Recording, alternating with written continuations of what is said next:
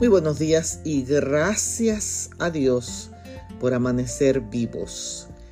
Leo en la segunda carta Timoteo, el capítulo 2, el verso 22.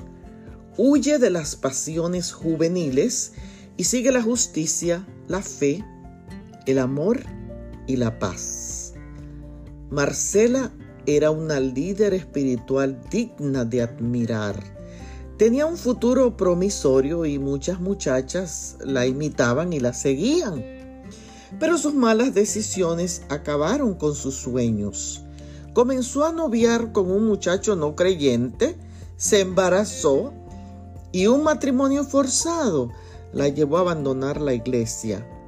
Marcela no supo tomar las precauciones debidas frente a las amenazas espirituales y al final cayó en la tentación porque se confió de su supuesta entereza personal que le decía, no caerás.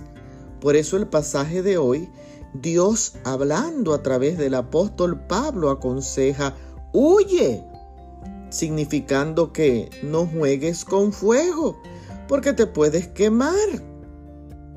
Cuídate, cuida tu vida física y tu vida espiritual porque las consecuencias son funestas. Huye como huirías del contagio del SIDA o de enfermedades transmisibles sexualmente. Es mejor prevenir que lamentar. Muchos adultos han caído en pasiones sintiéndose jóvenes.